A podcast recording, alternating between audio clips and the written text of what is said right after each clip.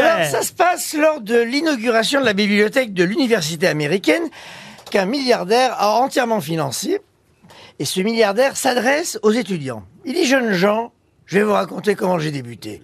À 17 ans, j'ai trouvé une pomme dans le caniveau. Je l'ai essuyée, lustrée, pour qu'elle soit bien brillante. Je l'ai vendue avec l'argent, j'ai acheté deux pommes.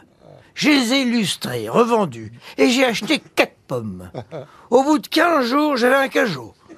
Six semaines plus tard, je pouvais m'acheter une petite voiture de quatre saisons. Et c'est à ce moment-là que mon grand-père est mort en me laissant 100 millions de dollars.